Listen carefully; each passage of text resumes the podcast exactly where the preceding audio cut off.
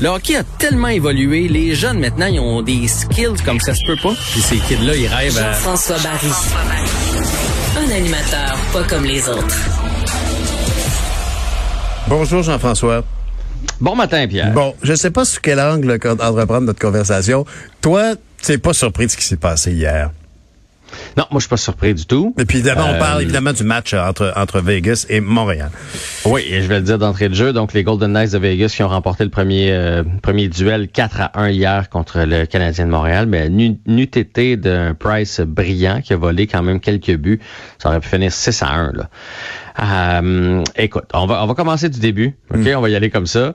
Euh, show d'ouverture extraordinaire. C'est- honnêtement là, tu sais, Vegas fait- ne fait pas les choses comme les autres. Il y a, il y a, il y a des tam tams puis des faisceaux lumineux, puis ça dure une quinzaine de minutes, puis il y a une histoire là, les les Canadiens qui viennent troubler la paix du chevalier noir. Puis tu sais, vraiment là, c'est c'est hot comment ils font ça. Puis tu sais, faudrait pas qu'on essaie de faire ça aux, aux Canadiens. On est, nous, on est plus dans la dans la tradition, puis ça, puis c'est parfait. Mais Vegas étant une nouvelle équipe, puis étant Vegas, puis étant doré, puis envoie donc. Ben oui. C'était vraiment quelque chose le, le- le show d'ouverture. C'était rafraîchissant de voir ça dans la Ligue nationale de hockey. Le, le, le match commence, Pierre, et le Canadien qui me surprend. Les cinq premières minutes, on est les agresseurs. Moi, je m'attendais à une petite tempête que Vegas allait sortir fort devant leurs partisans canadiens qui n'avaient pas joué depuis une semaine, mais ça a été l'inverse. Et c'est peut-être là que le match s'est joué pour le Canadien jusqu'à un certain point, dans le sens où le Canadien aime jouer avec l'avance.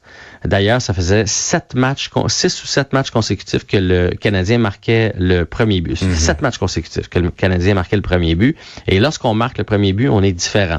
Parce que là, on compte sur Price, on ferme le jeu, on n'a pas besoin d'ouvrir, on n'a pas besoin d'aller marquer. Et on est très, très bon. D'ailleurs, ça faisait partie de la stratégie des Golden Knights. On l'a avoué là, euh, euh, dans, dans le- les, les échos d'après-match, que le but, c'était de marquer en premier. On savait que le Canadien était moins à l'aise dans ce rôle-là. Malheureusement, pendant ces cinq premières minutes-là, Marc-André Fleury a été très bon et il a refusé de céder. Donc, c'était toujours 0 à 0. Et là, tranquillement, les Golden Knights ont commencé à s'installer dans le territoire du Canadien. Puis on sentait que petit à petit, c'est eux autres qui prenaient le momentum. Et là, ils ont fait le, le fameux cycling. Je vais te reparler du cycling dans les prochaines minutes. Puis à un moment donné, ça, le cycling, c'est quand tu es pris dans ta zone. Puis là, le Canadien a dû dégager. Euh, lorsque tu dégages puis que tu as un dégagement refusé, tu n'as pas le droit de changer tes joueurs. Donc là, on avait des joueurs fatigués sur la patinoire. Eux ont mis des forces fraîches. Ils ont gagné la mise en jeu. Bang, 1 à 0. Et à partir de ce moment-là, ils n'ont plus jamais été inquiétés. Là. Euh, le Canadien qui dominait au chapitre des tirs au but, puis à un moment donné, c'était c'était 29-18 là, pour les, les Golden Knights. Là. Ouais. Le Canadien qui a tenté une petite remontée par la suite.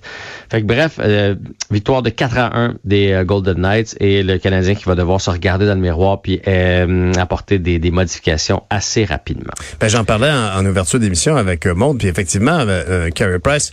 En tout cas, moi, j'ai vu le premier but euh, des, des, des Golden Knights, et, et c'était un tir d'assez loin, un lancer frappé qui a dérivé sur un patin, si je me trompe pas. Ils ont réussi à créer pas mal de trafic en avant de Carey Price pour lui bloquer la vue souvent pendant, la, pendant le match d'hier, non? Ben totalement, ça faisait partie de la stratégie et honnêtement, tu sais, puis plusieurs experts s'entendent pour le dire. Moi, le- je- je- j'en revenais pas que les Maple Leafs ne fassent pas ça, par, par exemple. Les Maple Leafs tentaient des passes en diagonale, mais euh, il y avait toujours la clear shot, comme on dit dans le jargon du hockey. Donc, ils voyaient toujours la rondelle. Là, hier, on a mis du trafic en avant de lui. Tu sais, le premier but, bon, il y en a qui peuvent dire il a été faible, mais il n'a pas été faible, c'est qu'il n'a pas vu la rondelle. Tu un gros bonhomme de 6 et 3 en avant de toi.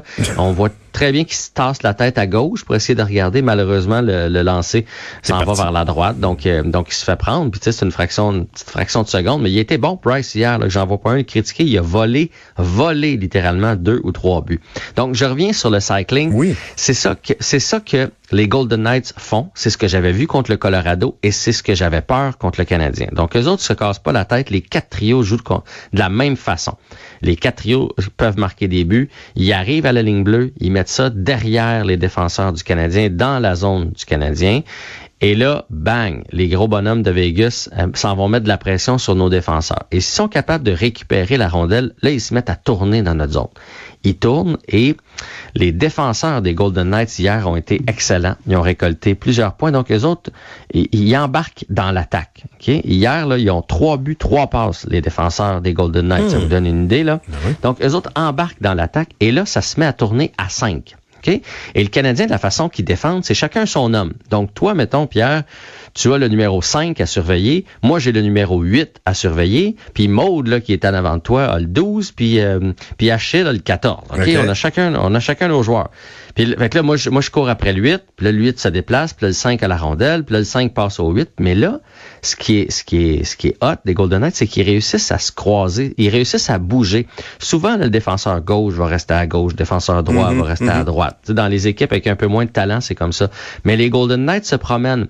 Fait que là, nous, on se parle. Là, à un moment donné, là, ton 8, euh, ton 5 est rendu de mon bord, mon 8 est rendu de ton côté.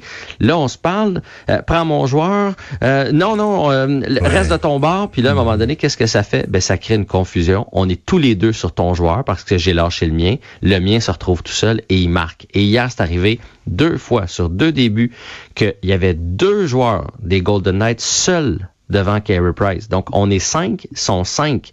Comment ça se fait qu'il y a deux joueurs seuls? C'était pas une échappée, là. Ils étaient installés dans notre zone. Ça veut dire qu'il y a des joueurs du Canadien qui ont été aspirés vers d'autres joueurs. Fait que on était cinq pour en couvrir trois, puis on en a oublié deux. Et oublier ça dans la nationale de hockey, là, si tu te retrouves à deux devant le gardien de but, tu vas finir par marquer. Et c'est ce qui est arrivé hier, puis le Canadien va devoir apporter des correctifs là-dessus. Hmm, ça va être difficile ça parce que honnêtement, si c'est une manière de faire des Golden Knights, ça correspond pas du tout à notre manière de travailler. Mais Dominique Ducharme a démontré à quel point il était capable de, se virer sur une scène. euh, Oui, exactement. Puis les bonnes équipes réussissent à bâtir une série, à s'adapter à l'adversaire. Alors, c'est ce que, tu sais, il faut pas paniquer parce que le Canadien a perdu, même si moi, je pense que Vegas a une meilleure équipe, là, vous le savez. Ben, ben bon, oui, on peut s'ajuster, on peut jouer zone. Donc, on se promène plus. On fait comme une boîte, puis on les laisse tourner alentour de nous. Tu sais, c'est le genre de stratégie qui va pouvoir être mis d'avant euh, de la part du Canadien de Montréal. Fait qu'on va voir les ajustements. Euh, les mises en jeu vont être un enjeu. On a perdu beaucoup de mises en jeu importantes. Dans une partie de hockey, il y a un pourcentage de mise en jeu. Moi, j'en prends puis j'en laisse de ce pourcentage-là parce que tu vois, hier, le Canadien a gagné 56% de ses mises en jeu. Par contre, une mise en jeu en zone neutre, c'est moins important qu'une mise en jeu dans ta zone Bien ou sûr. dans la zone offensive. Fait que, il y a des moments euh, névralgiques dans une partie où on va devoir s'améliorer. Il y a eu des pénalités aussi à des mauvais moments, pénalités qui ont donné des ailes euh, vraiment aux euh, Golden Knights de Vegas en fin de première période et en début de deuxième, ça leur a donné beaucoup de momentum. Donc ça, on va devoir faire attention aussi.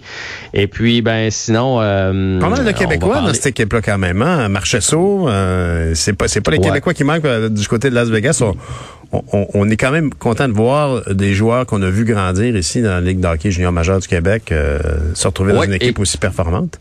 Et qui ont un, un impact là, vraiment là-bas. Donc, il y a Carrier, il y a Roy, il y a Marchesso et il y a Fleury.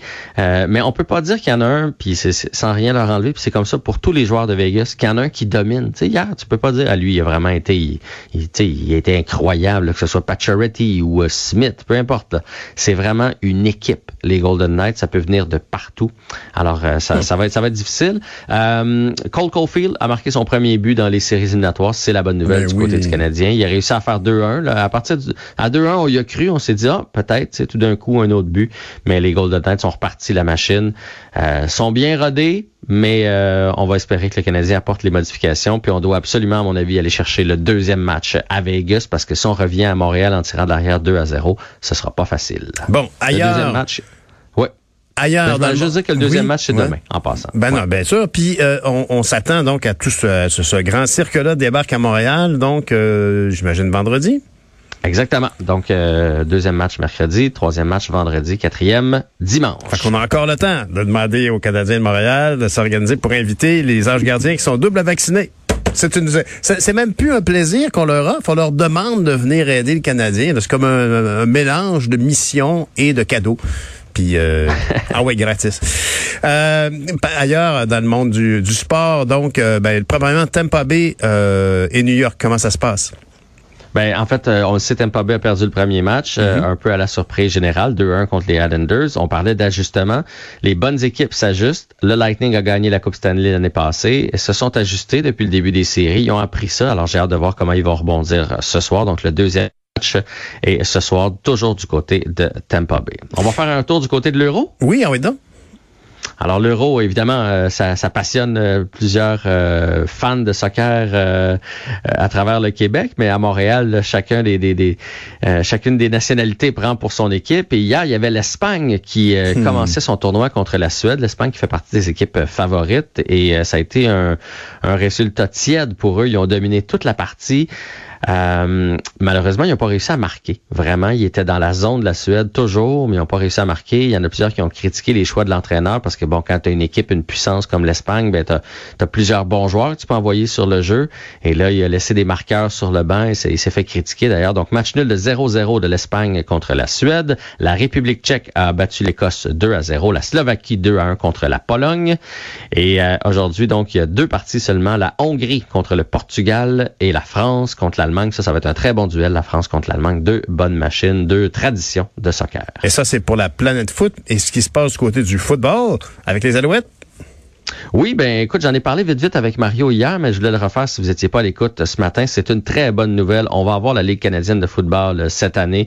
Ça a été annoncé hier, le retour des Alouettes, le début de la saison le 5 août, début du camp d'entraînement le 11 juillet. C'est une saison de 14 matchs, donc un petit peu moins de matchs, mais la bonne nouvelle, c'est qu'on va pouvoir tenir ça.